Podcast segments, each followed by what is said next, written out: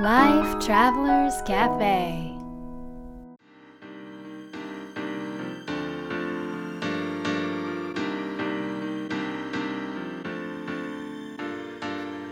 ライフトラベラーズカフェへようこそ松田美弘です若菜です世界各国で自分らしいライフスタイルを送っている素敵な方々にインタビューするライフトラベラーズカフェ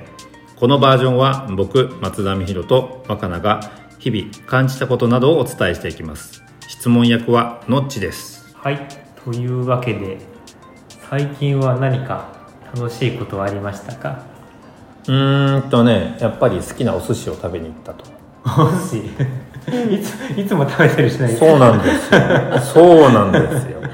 沖縄に来てもう食べてるね沖縄でももう本当にいいお寿司屋さんに出会いまして、うんまあそうねでまあなかなか予約が取れないらしいんですけど、うんでもあの今ちょっと観光客の方もなかなか沖縄県に来れないので、うんえ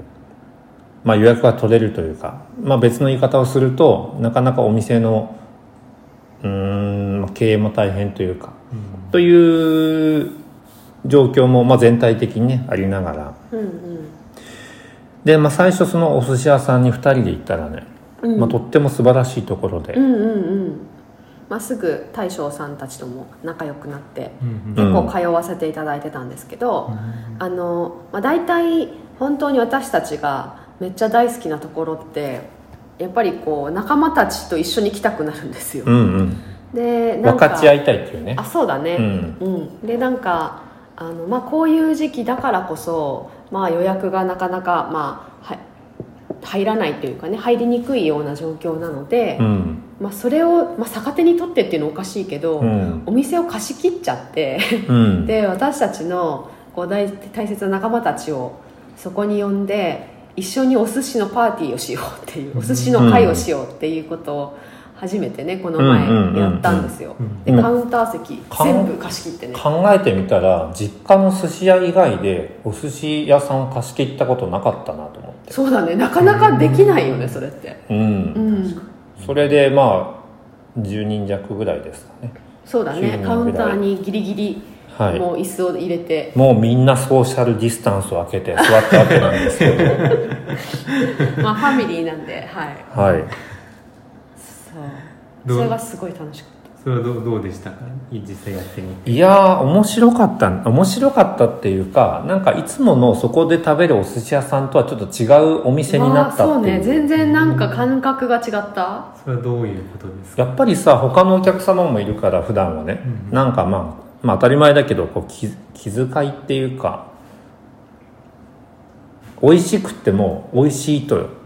あんまり言えないなんていうのいやなんかリアクションが大きいんですよそう特に私とか僕たちはうんうんうん、で本当にこの間もどっかの韓国料理屋さんに行って、あまりにも美味しくってあまりにも元気になって感動して、うわーってすごいリアクションしてたら、すごい全お客さんが私を見てたっていうぐらい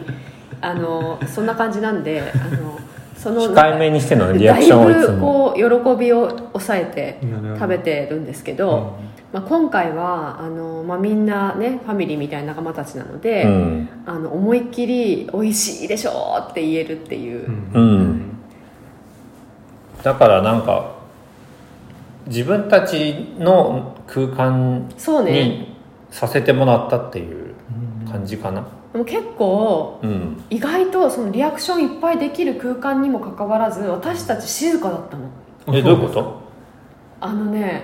なんか私たちが角の席にうん2人座って、あとみんな一列ガッと座ってたわけなんだけどだからみんなの顔は全部見えるんだけどあのそれぞれどんな反応かなとかうんなんか楽しんでるかなとかなんか変な親心じゃないんだけどなんかそういう気持ちで結構食べてたからなんか食べることを楽しむっていうよりみんながめっちゃ喜んでたりとか盛り上がってたりとかなんかみんなでワイワイ言いながらうん食べる時間を眺めていることがなんかすごくすごく楽しくって今まであそこのお寿司屋さんで行った中で一番なんかお寿司自体を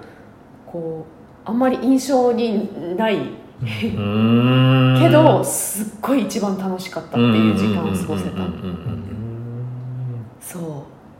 それがすごくいい時間だったなと思ってでまたやるんですけどね今夜うん、今夜やりますよ。し、まあ、他のお店とかもあの、うん本当ご縁ができたお店とかは、あのさ貸しせて切りねうんさせていたさだけせていただいるて時はやっぱ仲間たちがすごく多いしみんなもなんかね本当に楽しみたいって思ってる人たちなので、うんあのそういう機会をたくさんね設けていきたいなとは思ってるんですけど、はい。うん、でもまあいいですよねあの、うんまあ、こんなご時世なんで、うんなんかあまりこう人がね、まあ、知らないお客さんがいる中で騒いだりとかするのすごい気使うじゃないですまあか、確かうに、んでももうね貸し切れば全然ねそう気兼ねなくねそう、本当みんなね幸せ幸せって言って食べるでしょ、うんうんだと本当に幸せっていうきあの言葉がこう空気中にいっぱい蔓延するから、うんそれを隣の人がパクッと食べて、ま、めっちゃ幸せになるのね、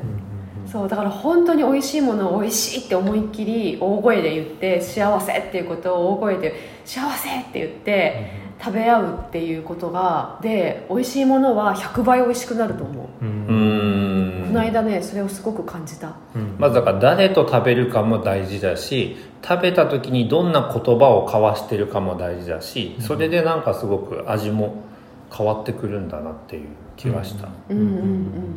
なんかその表現できるっていうか、うんうんうん美味しいって、ね、言えるような環境であるっていうのが重要です本当だねでもいや一人でさご飯食べた時に美味しいって言わなくないなんか家だと言えるけどね言う家だったら私一一人人ででうもわーとか言うあ言え ーそうなの一人だったら言うけど、うんお店だったら絶対に言わないそれなんかすごくもったいないよねうん本当は本当だねうんなるほどねなんかね当たり前のことなんだろうけど本当だこういうご時世だからこそ、うんなんかさ気づけたなんか、ね、豊かさでもあるしうんうんうんうん体験でもあるし、うんありがたい、まあ、大変な中だけどありがたいなとは思うようねん、お店にね貢献する方法はいろいろあるとは思うんですけどうん、まあ、やっぱねミヒの実家は、まあ、お寿司屋さんをずっと営んでたっていうところもあって、あるのとプラス、まあ、食いしん坊っていうことも相まってやっぱ飲食店へのなんか思いってすごく強くってなんかねすごくだからそこへの応援したいっていう思いうん、 は強いよね、そうだねだからなんか応援したいなって思うお店はいろんな人たちに紹介したりとかはしてるしあとはえっ、とまあ実際にみんなで行くとかうんも行ったりしてるし、うんまあそれぐらいしかできないけど、うん、なんか応援になったらいいなっていうそうでもなんかその喜ぶとか楽しむっていうなんかそういう機会をそのお店でたくさん過ごすことで、うんうんうんそのお店って運気がどんどん上がっていくから、そういう意味であのみんなで本当美味しい美味しいとか、ね、楽しい楽しいとか幸せ幸せって言いながら食べ合うだけでもあのあのお店への貢献になるなとは私は思うけど、ね、そうだねなんかそのただ単純になんか売り上げが上がるとかだけじゃなくてその料理をししている方がじゃあなんで料理をしてるのかっていうところを考えた時に多分こう作ったものを食べてもらって喜んでもらいたいからっていうところがあると思うんだけどその喜んでくれるっていうかその声を聞くことがなんかこうエネルギーになるのかなっていううんうん本当にそうだと思気うがした。うんちなみにそのお店の方はどんな反応されてましたそのいやもうね、店中のうん、超高級な、うんあの食材を全て使い切ってました 多分嬉しすぎて。 2回あら2コース分の食材を1回で使っちゃってたやばいじゃん、それ。で最後赤字じゃないのそうで後半あちょっとやばいなと思って応援しに来たのになんかもうみんながあまりにも喜んで食べるおいしいおいしいってもう食べるから大将とかももうねいつもの2倍ぐらいウニとかうんイクラとか揚げてるにもかかわらず最後全部ウニの箱うんもパック持ってきて。もう全部使っちゃっ全部使たい。ますってもううちにはこれ以上何もありませんとか 言ってあの全部いろ全てのおさ他のお魚高級なねお魚とかもあの使わせてしまったっていうことでだから応援になったのか なってないのか逆に赤字になさせたのかちょっとわからないんでまた今日もちょっとあの罪滅ぼしの気持ちで、まあはいあの貸し切ってるんですけどでもでもそれぐらい大将も喜んでくれたそっうだてよことねですそうだよねうんやっぱ喜びをうなんか喜んみんなが喜べる状態の方が多分なんか素敵かなっていう気はうんうんうんするけどね、うん幸福度はやっぱり高いよね高い喜びって、うん、売り上げっていうのも嬉しいことだしありがたいことだけど、うんそれ以上にやっぱりね喜びうをん感じられるっていうことはすごい尊いから、うんうんということで最近お寿司食べに行きま したよ戻って きたなまあでも最近っていうか皆さんずっと寿司は食べてますけどそうなんですよそれもでずっと食も最べて初とる同じ同じだよその話も10分前と10分前と同じですよはいでもいいですよねこう、はい幸せなことが決まってるってのいいですねえどういうこと幸せなことが決まっいてやるってでもお寿司を食べれば幸せになれるってのはもう決まあってるんでそういえばさそのお寿司お寿司ばっかり食べてるってのっちもみひなこと言うけど、のっちこそさ本当はのっちが一番食べてんだようちらの仲間の中で一番お寿司食べるよね量はでもそう食べる量 え最高のは関数半数は何個、いいやまあ数えたことないんですけど数えたことないって時点ですごいよえどういうことでもでもまあさ30巻ぐらいじゃないですいやもっと言ってるいやもっと言ってるもっと言ってよ言ってますかねうんもっと言ってるもっと全然言ってるよじゃあ35巻ぐらいですかねだって回転寿司に行って15皿ってことないでしょもっとぐわーっと積み上がってたよ確かにあ 40巻ぐらい言ってんじゃん、はい、 40巻ぐらいいってるかもです、ーうん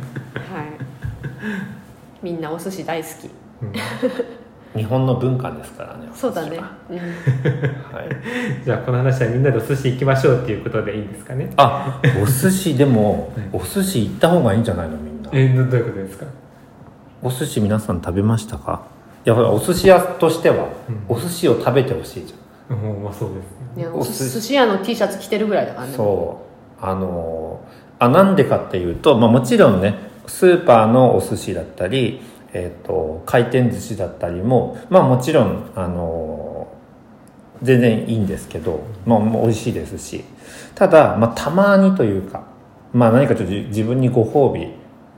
はお寿司屋さんに行ってお寿司を食べるっていうあことをちょっとねしてほしいんですよ。なんか今すごいお寿司屋の話を一生懸命しゃしゃべってるミヒを、うんの話を聞きながら浮かんだんだけどその大将とかも他のお寿司屋さんとかも大好きなとこのうん人ってあのねすっごい丁寧で手のひらで丁寧に握るでしょうんで今これだけやっぱり機械が発達したりとか調理法もいろいろある中、火を使ったりねしあのー鍋とかあのフライパンとか使う中であれほど人の手のぬくもりで作られた食品ってないよねなくないおにぎりぐらいだよね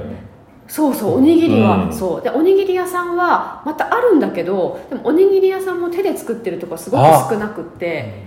でもさ、うんい今の話で言うとおにぎりを握って3秒後に食べれないでしょおにぎりって食べれないお寿司は3秒後に食べれるかそらうだねだから握ったぬくもりをいただけるってすぐいういただけるっていうだからそれだけダイレクトにその人人のぬくもりっていうなんだろうパワーがこういただける食、うん食って考えてみたらないかもってあんまりないね確かでもなんかねその多分初めて行く行くというかあんまり行ったことない方もねお寿司屋さんにいると思うんですけど、うんもなんかいくら取られるのか分かんないとかなんかメニューがないから分かんないとかでもお寿司屋さん今のお寿司屋さんは結構みんな優しい人ばっかりなんだよねそうだねうんうんなんか本当昔ながらの素晴らしいところもあるけど、基本的に、まあ、私たちが知ってる、うんお寿司屋さんはみんな本当にオープンマインドで優しくて、食べれないものとか私も結構あるんですけど、うん言ったら本当に食べれるものと食べれるやり方、うん食の、うんうんうん食食べ方みたいなのにしてくれたりするし値段もあの本当に事前に言っておけば事前にちゃんとこの金額の予算の中でそうそうそうそう食べれるのではいかしこまりましたって言って気持ちよくねやってくれると思うので、なのでちょっとお寿司は体験してほしいなと思いますね ねはいということで今日の質問はいつお寿司屋さんに行きますかえ やっぱ行動決めないと人ってこのそうね行かないからまあ、自分は決まってるからね今日行くって今日僕は今日行きます皆さんはいつ行き ますかということで、えーぜひお寿司屋さんを楽しみもしてみてくださいライフトラベラーズカフェは毎週金曜日にお届けしています次回の放送も聞き逃さないようにポッドキャストや Spotify、Amazon Music、YouTube の購読ボタンを押してくださいまた、僕たちでライフトラベラーラウンジというオンラインサロンをやってますので、えー検索してみてください。それでは、良い週末を Life Travelers Cafe.